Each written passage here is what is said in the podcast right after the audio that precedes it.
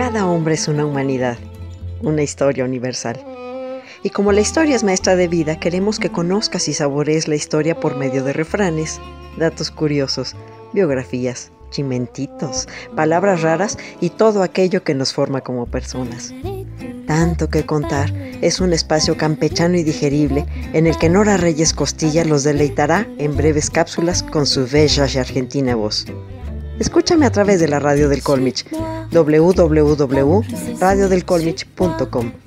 Se van a enamorar.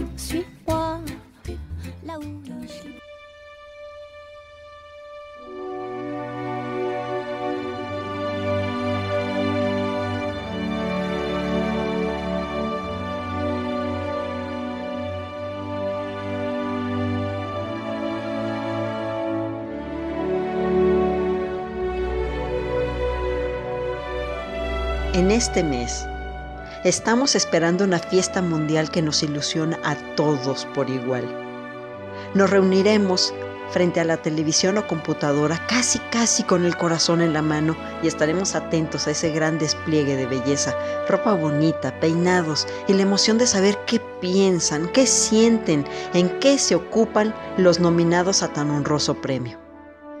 Es una de las ceremonias más prominentes y prestigiosas del mundo y es transmitida en vivo anualmente para más de 100 países. Seguro que todos conocemos la alfombra roja por donde pasan los actores y actrices cuando se entregan los premios Oscar. Sin embargo, la costumbre de poner esta alfombra roja data de la antigua Grecia, donde la primera mención que se hace es en la representación de la obra Agamenón la cual era un simbolismo de un camino para los dioses. De este modo, nuestros dioses terrenales desfilan como en hipódromo esperando que nuestra apuesta personal llegue a buen término.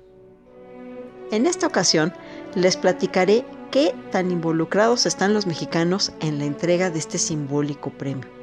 Por cierto, soy su imperatrix ad eternam, la voz, la diva, la Nora y nos está usted escuchando a través del streaming de la radio del Colmich.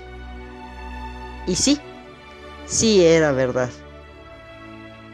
La Academia de las Artes y las Ciencias Cinematográficas fue fundada en 1927 y corría el 16 de mayo de 1929 cuando se realizó la primera ceremonia de entrega de los premios de la Academia.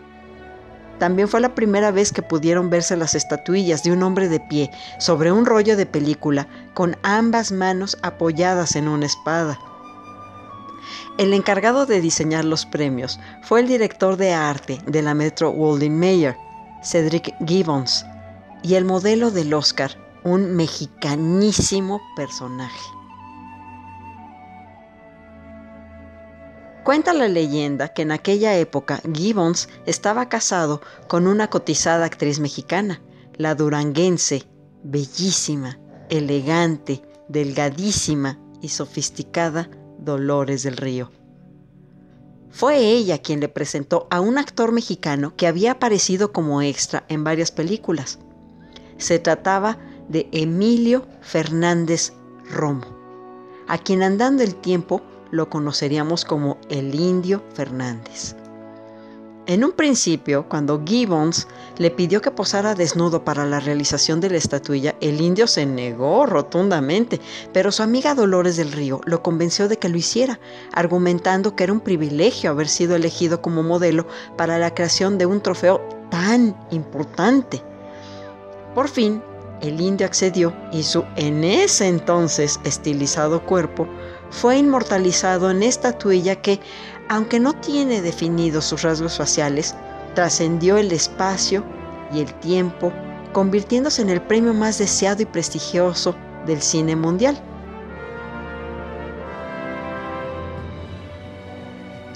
Años después, ya en su casa de Coyoacán, el indio compartía sus anécdotas, como aquella en la que contaba haber modelado para la estatuilla de la academia, pero pocos le creían, Seguramente quienes estaban cerca de él pensarían viejito loco, seguro ya está debrayando.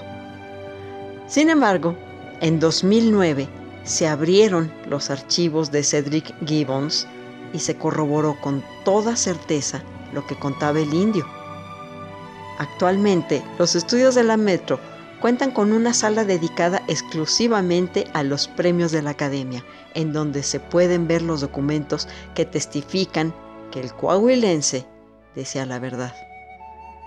Como ustedes saben, el Oscar es un premio anual concedido por la Academia de las Artes y las Ciencias Cinematográficas en reconocimiento a la excelencia de los profesionales de la industria cinematográfica que incluye a directores, actores y escritores, y es ampliamente considerado el máximo honor en el cine. La primera ceremonia de premios tuvo lugar en el Hotel Roosevelt en Los Ángeles, en honor a los logros cinematográficos obtenidos en los años de 1927 a 1928.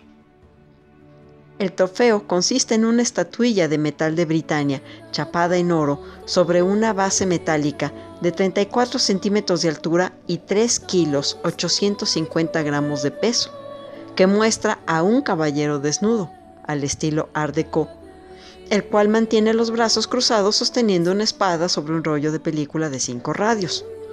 Dichos radios representan las cinco ramas originales de la academia, actores, escritores, directores, productores y técnicos.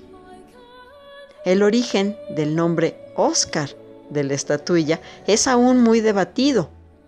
Una versión muy extendida tuvo origen en 1931, cuando la secretaria ejecutiva de la Academia, Margaret Herrick, vio por primera vez el premio e hizo una referencia a su tío Oscar, sobrenombre para su primo Oscar Pierce, que recibía ese mote.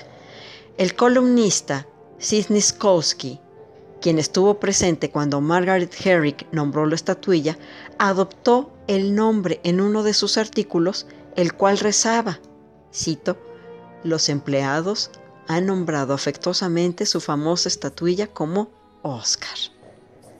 Desde 1950, las estatuillas fueron acogidas legalmente para que ni el ganador ni sus herederos las puedan vender sin antes haberlas ofrecido a la academia por el precio establecido de un.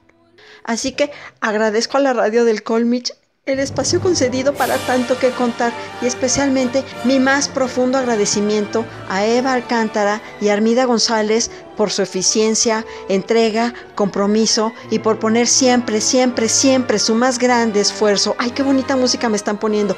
A las Clios, mis Clios, que me apoyan, acompañan y me obligan a superarme cada día. Y a cada uno de los que nos siguen en nuestra página de Facebook, La Historia por Gusto. Gracias, gracias. Los llevo en mi corazón.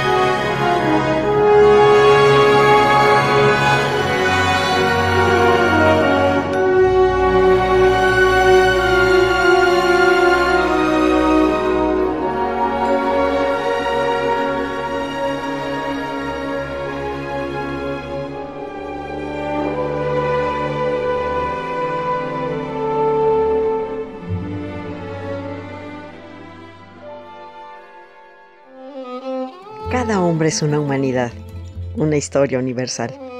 Y como la historia es maestra de vida, queremos que conozcas y saborees la historia por medio de refranes, datos curiosos, biografías, chimentitos, palabras raras y todo aquello que nos forma como personas.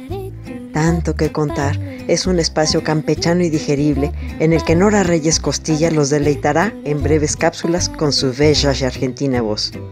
Escúchame a través de la radio del Colmich, www.radiodelcolmich.com.